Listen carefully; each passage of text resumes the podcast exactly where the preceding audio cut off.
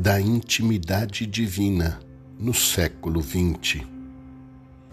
Maria é em Guadalupe a estrela da evangelização. É a mulher feliz porque acreditou e por isso é a mestra da fé.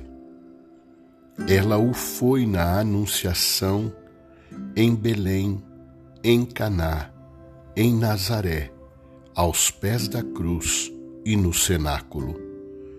É a mulher da escuta, atenta em guardar no seu coração todas as coisas.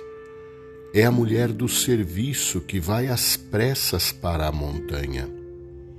Maria em Guadalupe quer reafirmar a sua presença na caminhada do seu povo.